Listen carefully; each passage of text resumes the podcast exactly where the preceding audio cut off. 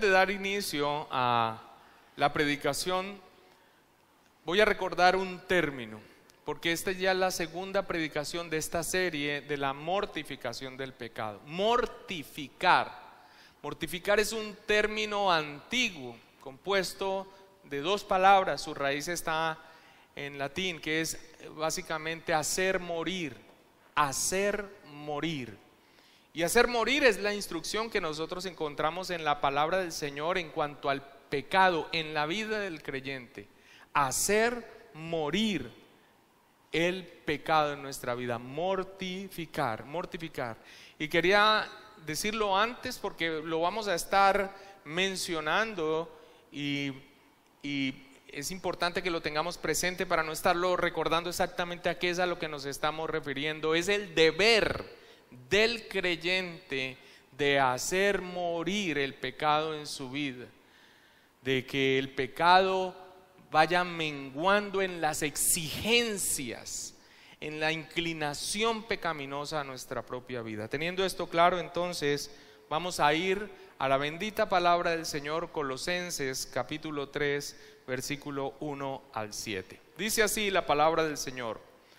Si pues habéis resucitado con Cristo, buscad las cosas de arriba donde está Cristo sentado a la diestra de Dios. Poned la mira en las cosas de arriba, no en las de la tierra, porque habéis muerto y vuestra vida está escondida con Cristo en Dios. Cuando Cristo vuestra vida se manifieste, entonces vosotros también seréis manifestados con Él en gloria. Haced morir pues lo terrenal en vosotros fornicación, impureza, pasiones desordenadas, malos deseos y avaricia, que es idolatría. Cosas por las cuales la ira de Dios viene sobre los hijos de desobediencia, en las cuales vosotros también anduvisteis en otro tiempo cuando vivíais en ella. Este texto de Colosenses 3, 1 al 7, donde el apóstol Pablo está dirigiéndose a la iglesia en Colosas, hablando de la identidad, de la unión que el creyente tiene con Cristo, muestra estos dos aspectos que todo el Nuevo Testamento habla acerca de el creyente, la relación entre la obra de Cristo, lo que Cristo ha hecho en nosotros y el deber que tiene el creyente que ha recibido los beneficios de la salvación, la obra de Cristo en su vida. Mira que el apóstol Pablo dice, si pues habéis resucitado con Cristo, si ustedes ahora tienen una nueva vida, ¿quién ha hecho esa obra? Soberanamente Dios. Dice el resultado o la exigencia, el deber, buscad las cosas de arriba. Poned la mira en las cosas de, la, de arriba, no en las de la tierra. También dice, porque habéis muerto.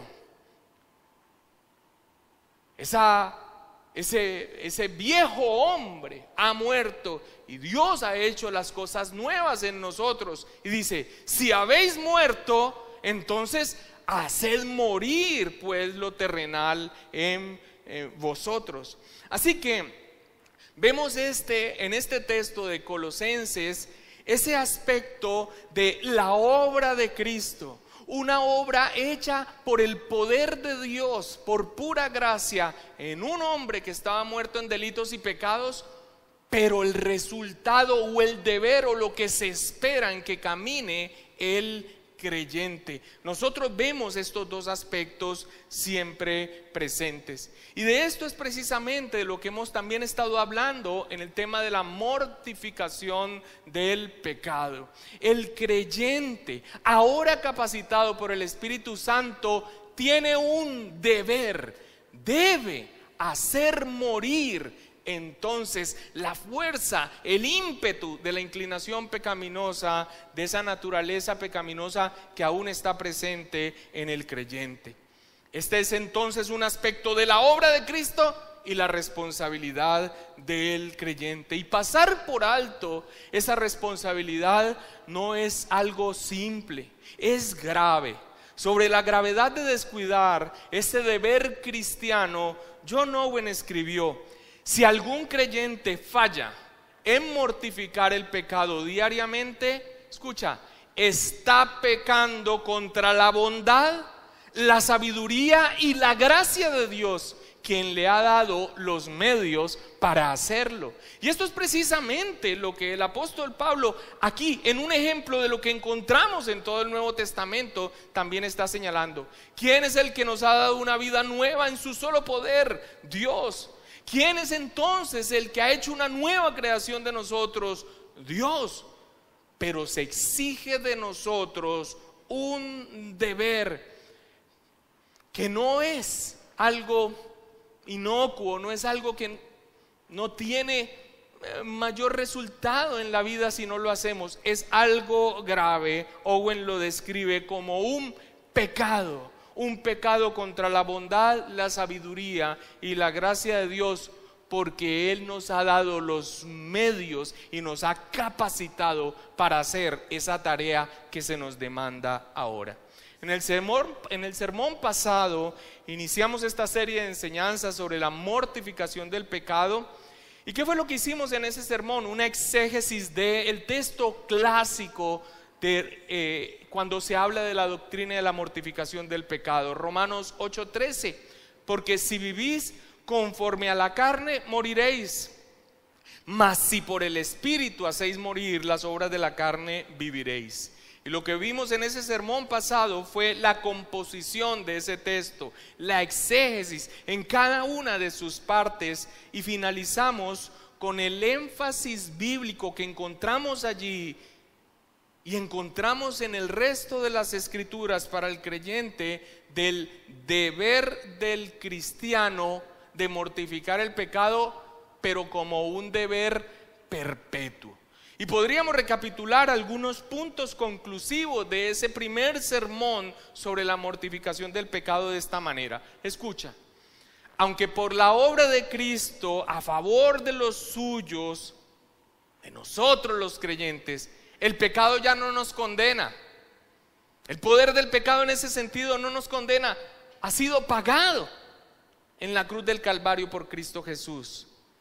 Pero el pecado tampoco ya no nos gobierna y no nos gobierna porque se nos ha implantado un nuevo principio de vida que es opuesto y que es destructivo para el pecado. ¿Cuál es ese principio de vida? La presencia del Espíritu Santo. Aunque esto es real, aunque esa obra de Cristo a favor de nosotros, de los suyos, obrando a favor nuestro, ya ha quitado la condenación y ese gobierno del pecado en nuestra vida. Sin embargo, el pecado en el creyente permanecerá hasta el último suspiro de vida. Es por esto, es por esta razón que la mortificación del pecado es un deber cotidiano del creyente, del día a día, como respirar, como comer. Porque a pesar de toda esa obra de Cristo, y con esto no es que la estemos minimizando, sino fundamentándonos sobre ella precisamente para cumplir el deber, nosotros no podemos olvidar nunca que hay un remanente de pecado, aún como cristianos redimidos, sin acusación de pecado y sin que nos gobierne, si hay un pecado allí, como un animal latente, acechando todo el tiempo, y de allí también el término mortificación, que tiene que ver o que ilustra también cómo entonces se le quita eh, la fuerza a una bestia que está allí acechando por nosotros. Esto entonces como una primera recapitulación. Y sobre esto otra más. Aunque por la obra de Cristo, la presencia del Espíritu Santo y aún el crecimiento en madurez cristiana, en una vida en santidad de un creyente, mortificando el pecado efectivamente, aún así seguirá activo.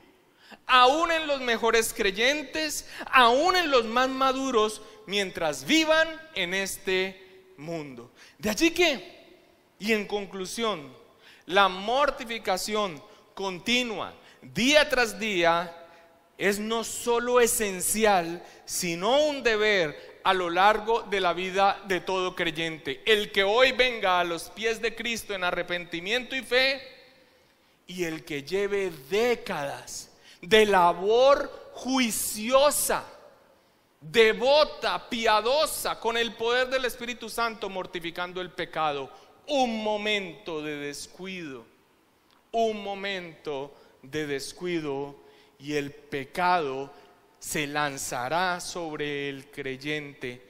Durante toda la vida tendremos que hacerle frente, pero el Espíritu Santo, la palabra del Señor, para todos nosotros tiene buenas noticias. ¿Cuáles son estas buenas noticias? Que no dependemos de nosotros mismos, que no es en nuestras fuerzas, porque si no desfalleceríamos y ese es el tema precisamente de hoy. La obra del Espíritu Santo en la mortificación del pecado. Más específicamente, la necesidad nuestra de, aunque sepamos que es un deber, la necesidad de depender de la obra del Espíritu Santo para realizar la mortificación del pecado.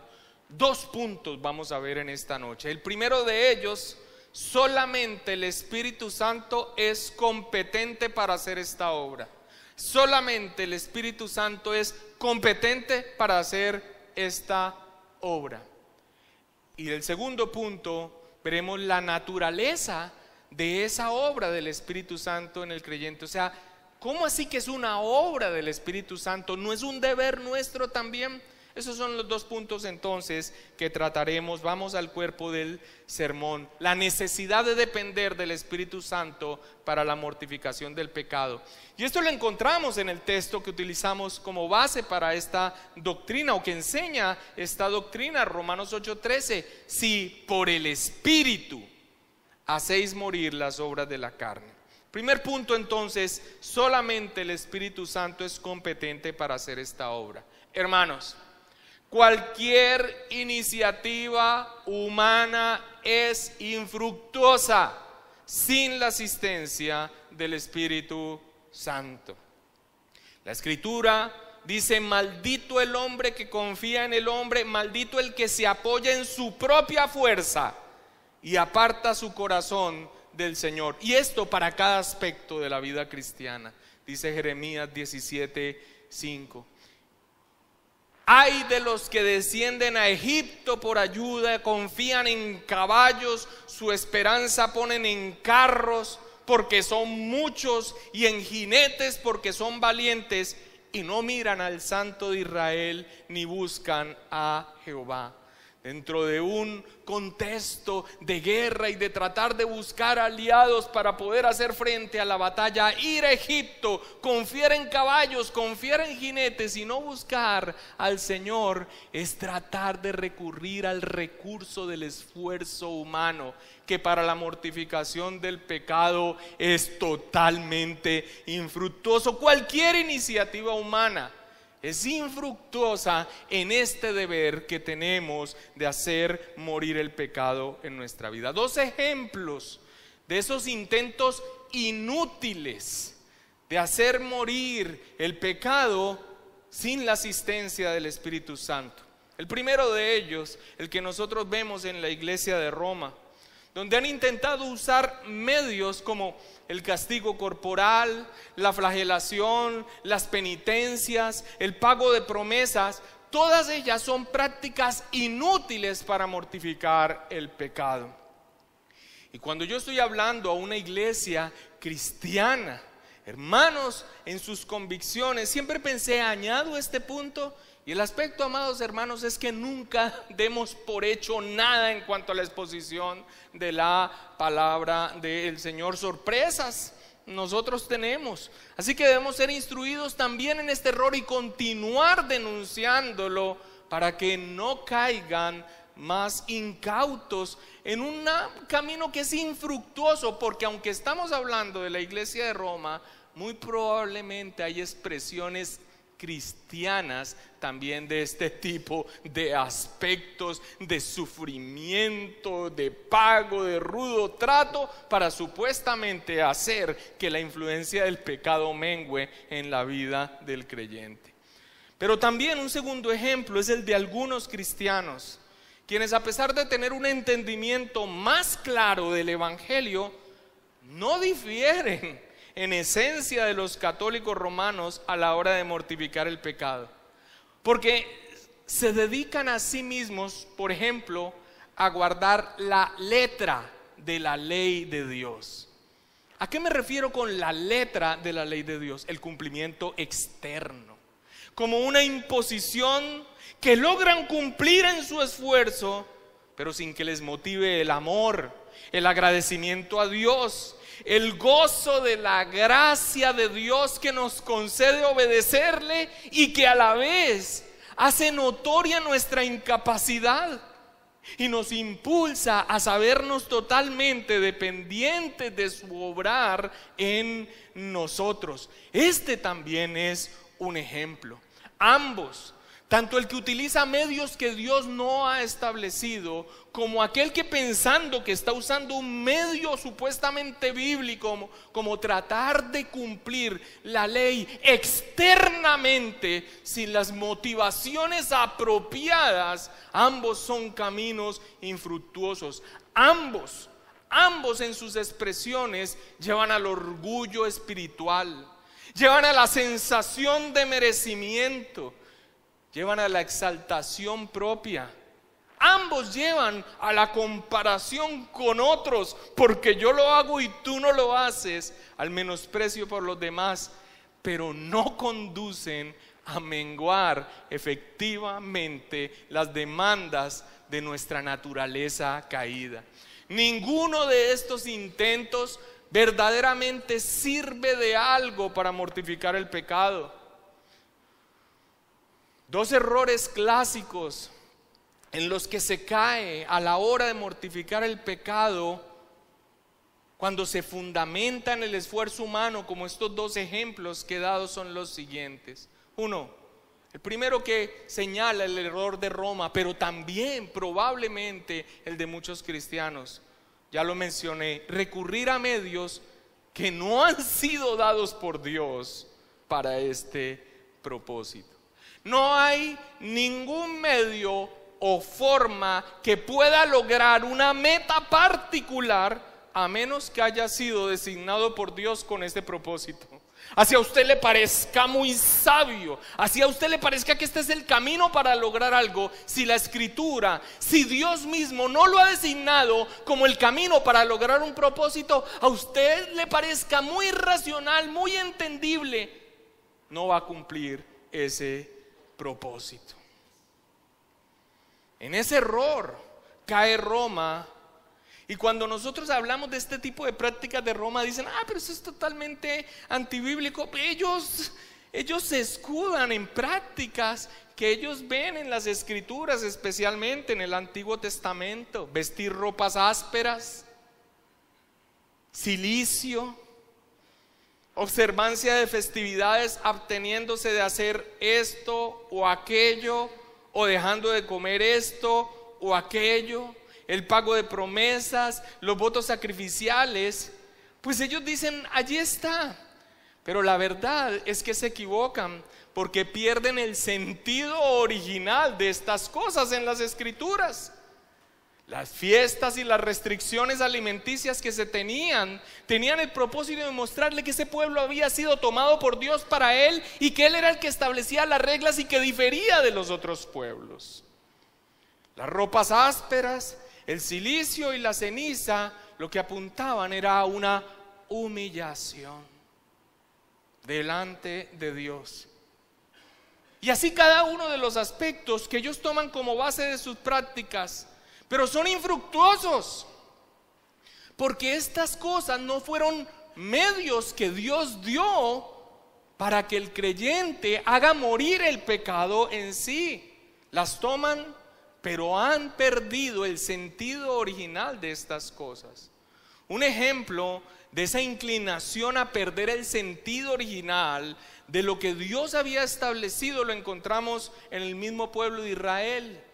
Vamos por favor a Isaías capítulo 1, versículo 11.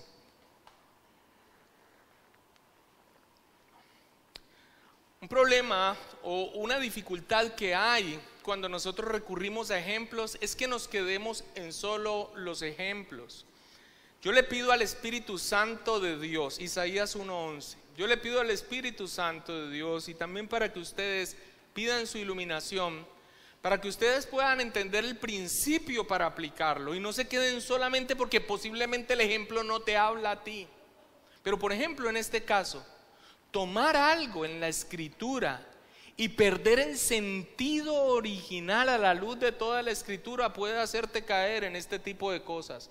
Coger algo que tú dices está en la Biblia, pero perdiendo el sentido original que Dios tenía para ello. Y esto le pasó al pueblo de Israel. Mira lo que le dice Dios a su pueblo. ¿Para qué me sirve, dice Jehová, la multitud de vuestros sacrificios?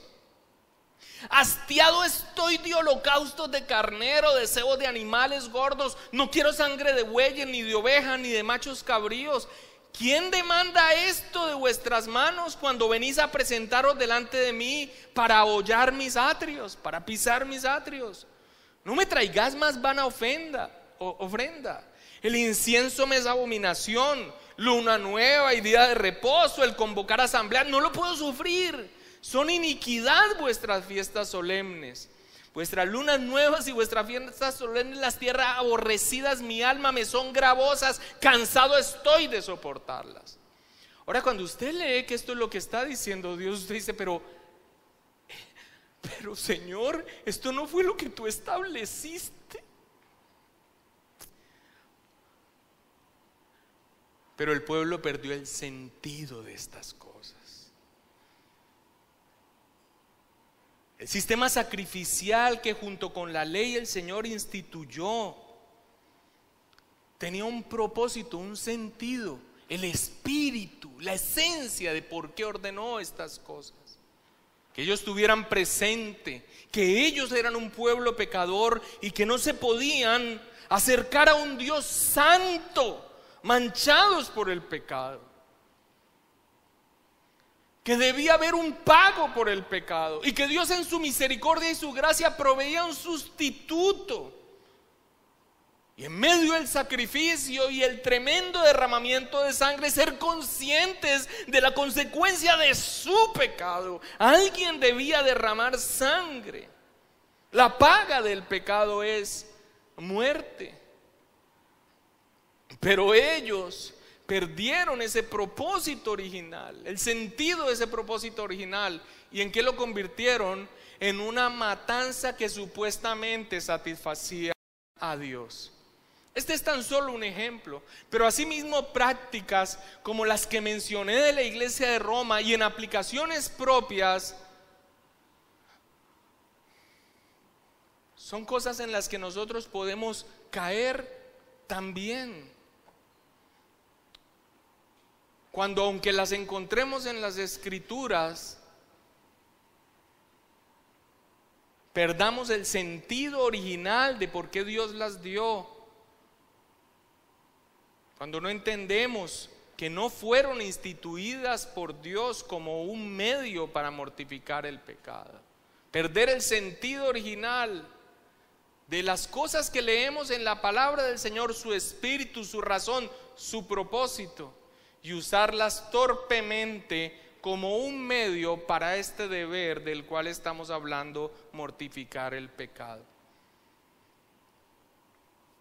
Ahora, los cristianos también yerran en este sentido. Cuando caemos en el legalismo, con ese propósito supuestamente de crecer en santidad mortificando el pecado. Cuando el cristiano cae en el legalismo, estableciendo todo un sistema de cumplimiento de reglas impuestas como base para su santificación, donde se forza la escritura para que supuestamente sustente sus interpretaciones de la ley divina y las normas que se imponen y que además imponen a los demás para que supuestamente hagan, porque es así como crecen en santidad. Este también es un error grave. Es una forma de acudir a un torcimiento del propósito de las cosas que Dios deja en su palabra para este deber de la mortificación del pecado. Y el legalismo es uno de ellos. El doctor Roger Smalling lo describe así. El entendimiento del legalista es una combinación peligrosa de la ignorancia con orgullo espiritual. Aunque el legalista se imagina muy entendido en las escrituras, en realidad solo ve aspectos aislados sin captar el panorama entero. No entiende bien el proceso de santificación y sobre todo la relación del cristiano con la ley divina. Así como Roma usa medios que Dios no estableció para mortificar el pecado y por lo tanto no sirven para menguar los apetitos de la naturaleza caída. Asimismo, cuando el cristiano ve la ley de Dios y crea todo un sistema de cumplimiento externo, forzando la escritura, convirtiendo el cristianismo en una norma de haz esto, no hagas esto, haz esto, no hagas esto, de manera externa. También perdiendo el sentido original por el cual Dios dejó su palabra. Sproul también al respecto dice, básicamente el legalismo implica sacar la ley de Dios de su contexto original preocupándose por seguir una vida cristiana basada en obediencia a reglas y regulaciones, y ven el cristianismo como una serie de haz esto y no hagas aquello. No hay amor, gozo, vida o pasión. Es una rutina, un tipo de mecanismo para desde su perspectiva cumplir la ley y agradar a Dios. A esto lo llamamos externalismo. Se hace de manera externa. El legalismo se enfoca en obedecer simples reglas, destruyendo el contexto en el que Dios dio su ley, un contexto relacional, la relación con Dios y con el prójimo. Y esto es lo que hace el legalista. Y muchas personas están imponiéndose normas porque supuestamente brotan de la escritura, no hago esto, no veo esto, no toco aquello, no me pongo esto. Y oh, ¿cómo estoy creciendo en santidad? Machacando a sus hermanos con reglas impuestas, subiendo sus egos sobre ellos. Pero eso es infructuoso para el deber que todo cristiano debe ser, porque ese no es el medio, la forma que Dios ha dado. La esencia de la teología cristiana es la gracia y la esencia de la ética cristiana, cómo vivimos, es la gratitud a Dios. La gratitud y el amor a Dios es lo que impulsa al verdadero creyente para la obediencia a su palabra. El legalismo toma la ley, la isla de Dios, quien dio la ley, y del prójimo con quien se vive la ley. El legalismo no busca obedecer a Dios, ni honrar a Cristo, ni amar al prójimo, sino que obedece reglas que carecen de cualquier relación personal. Mira un ejemplo con el Señor Jesucristo. Mateo capítulo 12, versículo 9 al 14. ¿Qué estamos viendo? La necesidad de depender del Espíritu Santo para mortificar el pecado. ¿Y qué estamos viendo en esa necesidad? Los caminos infructuosos. Lo que Dios no ha establecido como medio para hacer esa tarea. Mateo 12, 9 al 14 dice, pasando de allí vino a la sinagoga de ellos, hablando de los fariseos. Y aquí había allí uno que tenía seca una mano y preguntaron a Jesús para poder acusarle, ¿es lícito sanar en el día de reposo? Él les dijo, ¿qué hombre habrá de vosotros que tenga una oveja y si ésta cayera en un hoyo en día de reposo, no le eche mano y la levante. Pues, ¿cuánto más vale un hombre que una oveja? Por consiguiente, es lícito hacer el bien en los días de reposo.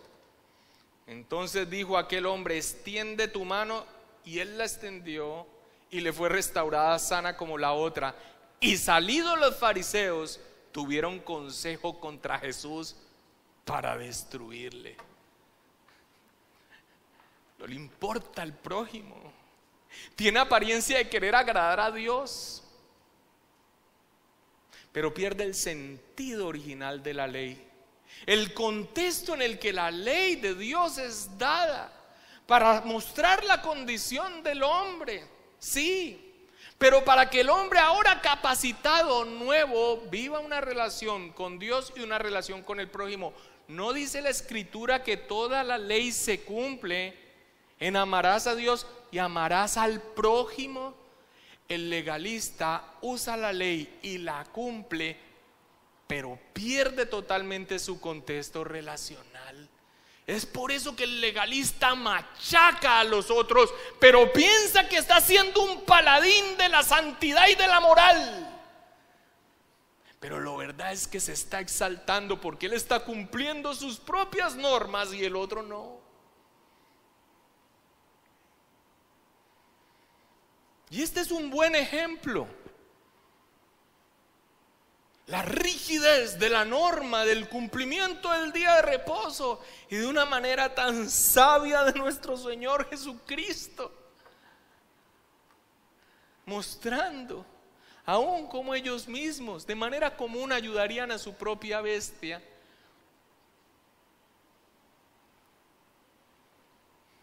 Qué hipocresía había tratando de poder acusar al Señor Jesucristo en un rompimiento de sus normas, no de la ley. El legalismo sigue modas al transcurrir el tiempo. Lo que vemos en las escrituras en el primer siglo es el énfasis de los legalistas sobre cuestiones de comida y observancia de fiestas religiosas. Tal vez esto no impacte mucho el día a día nuestro, pero en nuestros tiempos el legalista discute sobre cuestiones de ropa, uso de tecnología, prohibición sobre televisión, sobre cine, sobre teatro, sobre internet. Incluso legisla sobre las actividades que son lícitas o no en el día del Señor. Hoy es domingo, hay un cumpleaños de un hermano, no porque es el día del Señor, ¿Cuál es la esencia de la ley y el contexto del amor con los hermanos?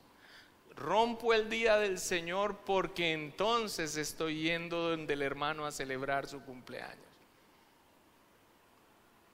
Todos tenemos un legalista dentro.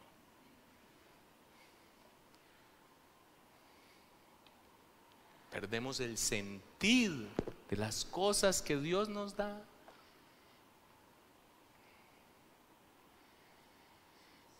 Y la lista no se limita a estos ejemplos porque el legalista no carece de imaginación para inventar reglas humanas para su propio sistema de santidad por cumplimiento de normas externas. Externalismo le llama Sproul. Grave error. Ahora el segundo error clásico, además de este, usar medios que Dios no ha establecido, o que parecieran que están allí en la escritura, pero que, pierden totalmente el sentido para quienes tratan de aplicarlo en una tendencia legalista.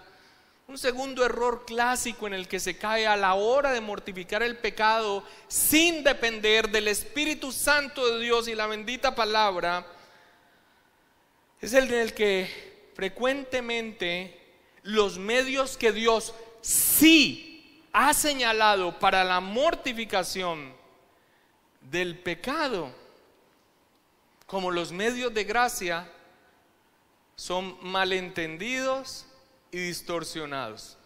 Una persona que se sienta en medio de la congregación esperando ser sorprendido por la agudeza del predicador y su exposición, pero no se aplica la exhortación del mensaje divino. Quienes imponen largas jornadas de oración como un sacrificio quienes cumplidamente participan de los sacramentos, pero estos no reflejan el proceder de su propia vida. También, aún con medios que Dios sí ha establecido para mortificar el pecado, como los medios de gracia, también se puede fallar. Han perdido el sentido verdadero de estos medios que el Señor nos da.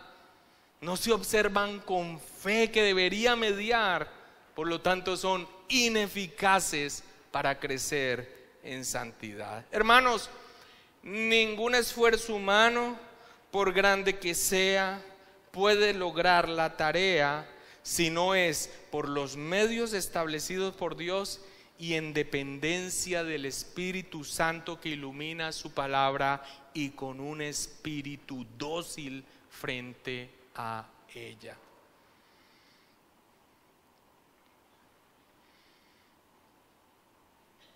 El segundo punto sobre la naturaleza de la obra del Espíritu Santo en la mortificación del pecado, porque ya hemos hablado de una dependencia y del error. Errores comunes y que Dios nos ilumine para ser aplicados en nuestra vida, pasamos ahora, bueno, ¿qué es lo que hace el Espíritu Santo? ¿Cómo el Espíritu Santo mortifica el pecado? No es un deber nuestro, pero la Escritura dice, sí por el Espíritu. Y cuando hablamos de la naturaleza de la obra del Espíritu Santo en la mortificación es, bueno, ¿y qué hace el Espíritu Santo? Para empezar, Él es el que trae a vida a quien está muerto en delitos y pecados, esclavo del pecado e incapaz de entender y aceptar las cosas que son del Espíritu de Dios. El lenguaje usado por el Señor Jesucristo en Juan 3 nos muestra que la regeneración es una obra del Espíritu Santo, nacer del Espíritu. Y tú dirás, pero este no es un deber del creyente el mortificar el pecado, es una obra del Espíritu Santo y la inicia en la regeneración. Es por esto, amados hermanos, que a veces cuando llegan con preguntas de, pastor, ¿cómo le digo a mi hijo que deje de ver películas de terror, que esto es malo? Eh, eh, hermana, ¿su hijo es creyente? No, no, él no es creyente.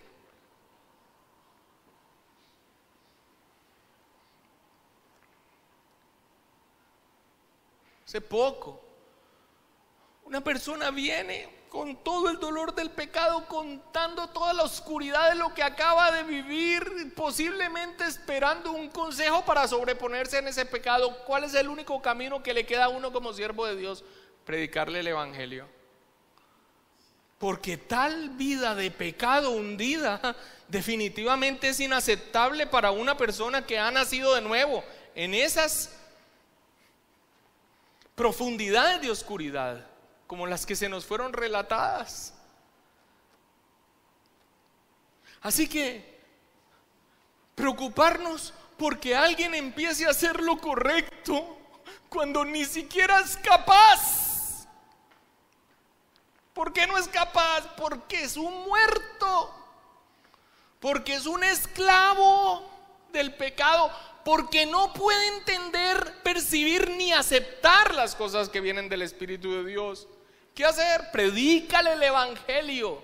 Y allí, el inicio de una vida en santidad, para empezar a mortificar del pecado, empezará si el Señor en su soberana gracia obra trayendo a vida la regeneración por el Espíritu Santo, el nacer de nuevo, el nacer del Espíritu, es una obra necesaria, indispensable y sin la cual nadie podrá sobreponerse a las demandas de la naturaleza pecaminosa. Le dominarán, reinarán sobre él y gobernarán esa vida.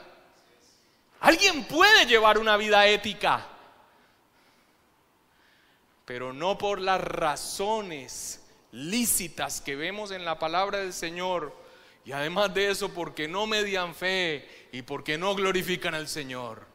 Así se ajusten a la norma bíblica y la cumplan. si no proviene de un alma purificada por la fe, por la obra del Espíritu Santo, infructuosas serán, no significan nada para Dios. Acompáñame a Tito capítulo 3, versículo 5 al 6. Tito capítulo 3, versículo 5 al 6. ¿Cuál es la naturaleza entonces de esa obra del Espíritu Santo en la mortificación del pecado?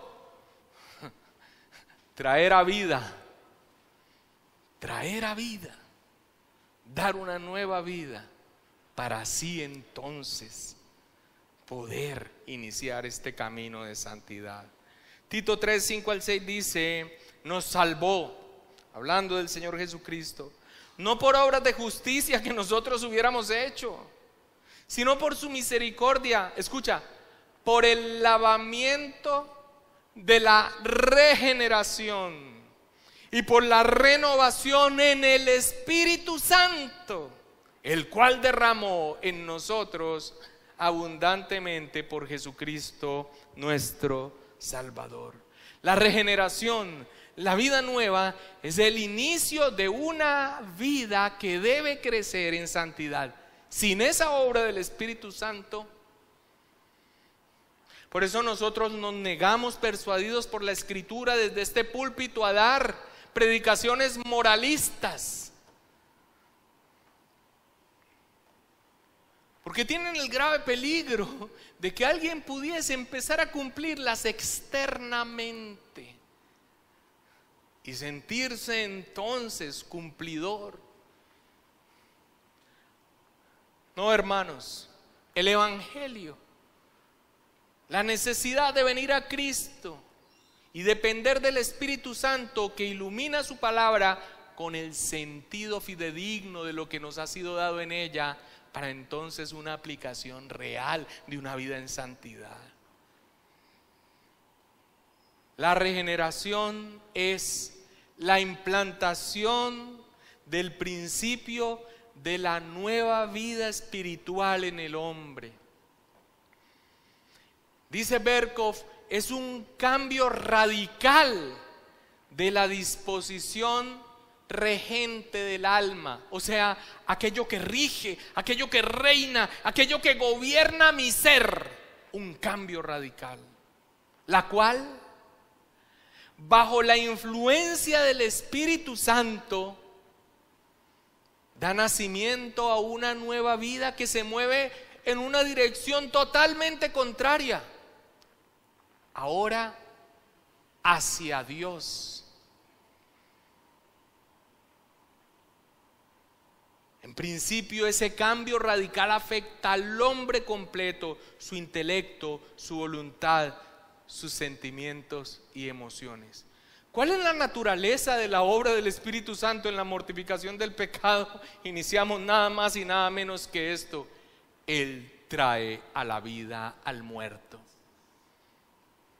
Y su presencia reorienta su corazón, que en una naturaleza caída está enfocada en el yo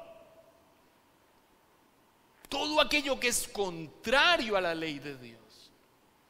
Reorienta ahora esto para que entonces quiera hacer la voluntad de Dios. Y es algo que inicia allí, pero sin ese inicio es imposible. John Owen lo describe como un efecto en la raíz, en la naturaleza del pecado que tenemos, pero que después se extiende en el proceso de santificación a las ramas. Una descripción maravillosa. Es el Espíritu Santo quien reorienta nuestro ser, quien reorienta el corazón. Ezequiel 36, 26, 27, texto muy conocido, pero vayamos a él.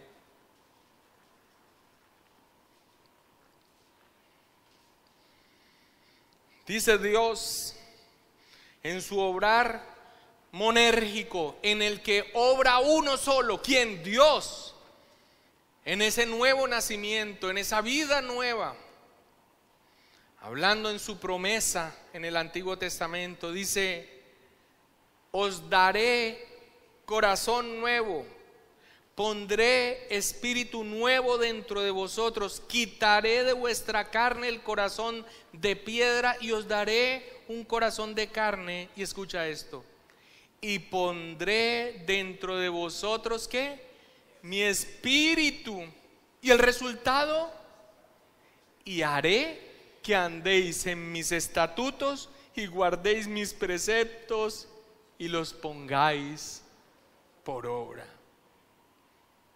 De no ser así, de no ser por esa obra soberana y poderosa, milagrosa del Espíritu Santo en la regeneración, por más que el hombre se esfuerce, jamás logrará nada en la mortificación del pecado, ni deseará hacerlo.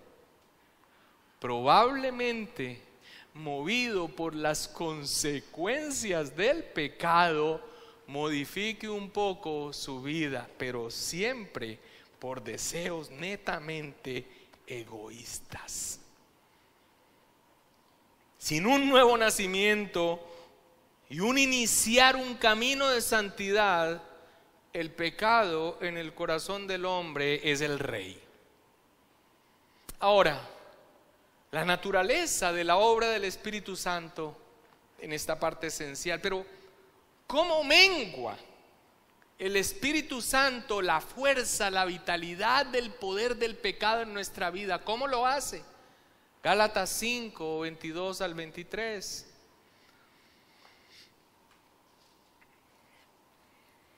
Ya entendemos entonces que por la obra de Cristo la promesa se cumple en todo creyente y la obra ya consumada de Cristo bajo el nuevo pacto de la presencia del Espíritu Santo.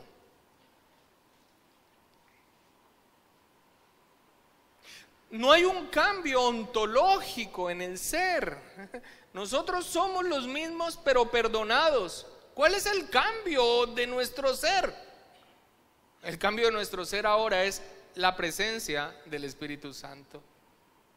Eso es lo que nos reorienta.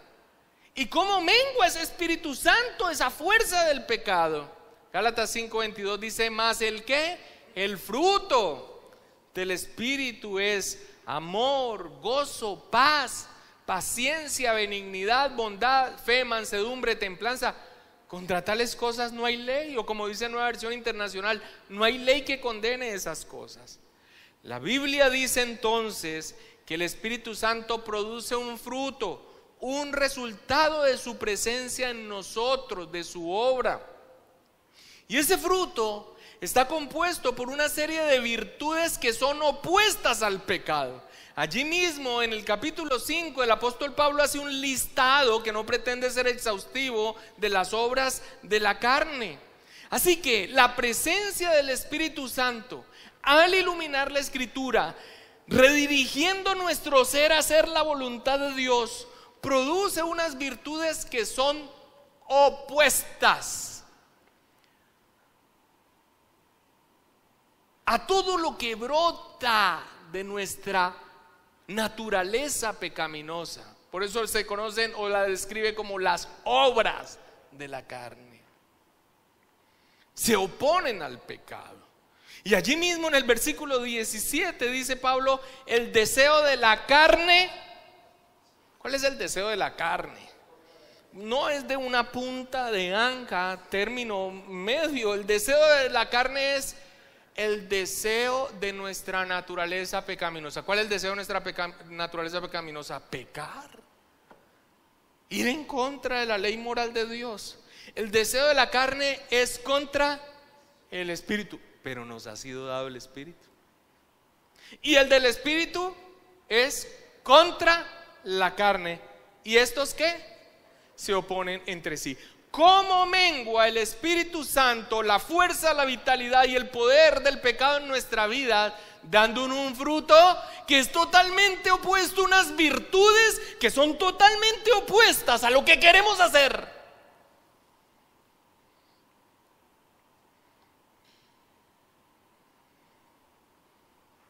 Y dice, y estos se oponen entre sí, para que no hagáis, para que no hagáis qué, lo que quisierais. Y aquí, amados hermanos, siempre en una serie de predicaciones sobre un tema es importante tener presente todo lo que hemos hablado.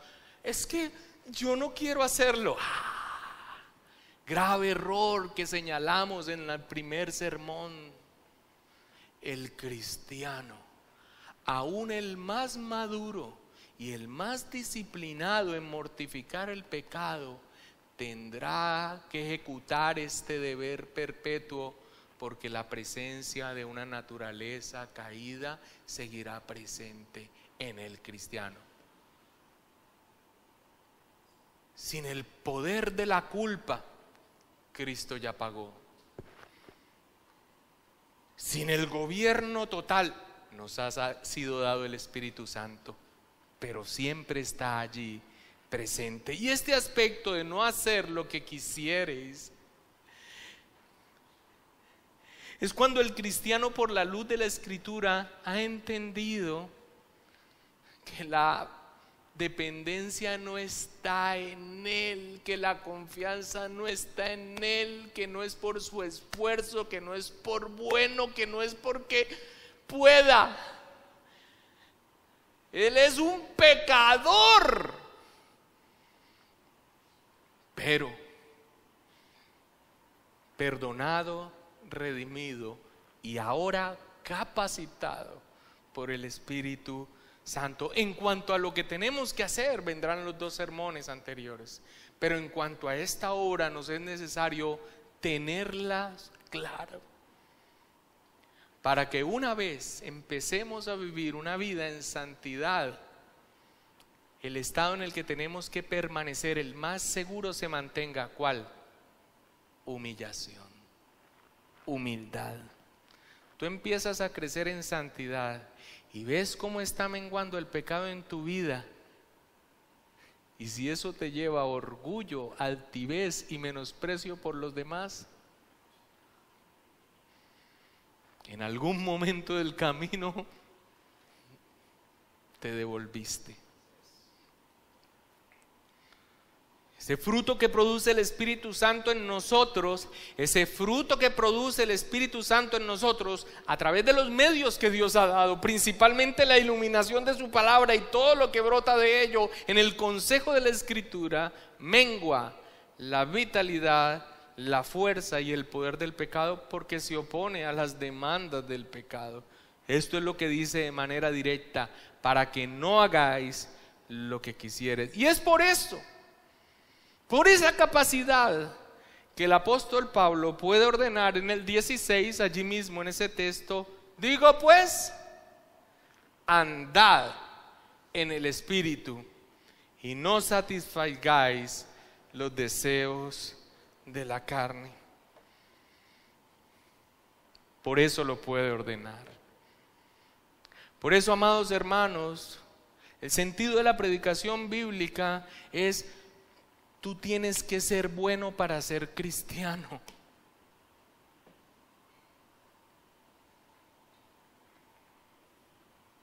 Tú tienes que ser bueno para ser cristiano. Tú tienes que venir a Cristo en arrepentimiento y fe. Reconocer tu condición caída y deplorable. Recibir, si el Señor le place, el don de su salvación, el regalo del Espíritu Santo, para entonces empezar a vivir capacitado la vida que Dios quiere. Es la obra del Espíritu Santo, sí. Aunque el hombre tenga el privilegio de cooperar con el Espíritu de Dios, puede hacerlo solo en virtud de la fuerza que el Espíritu le imparte cada día. Es la obra del Espíritu Santo. Padre, te damos gracias, Rey, por tu bendita palabra.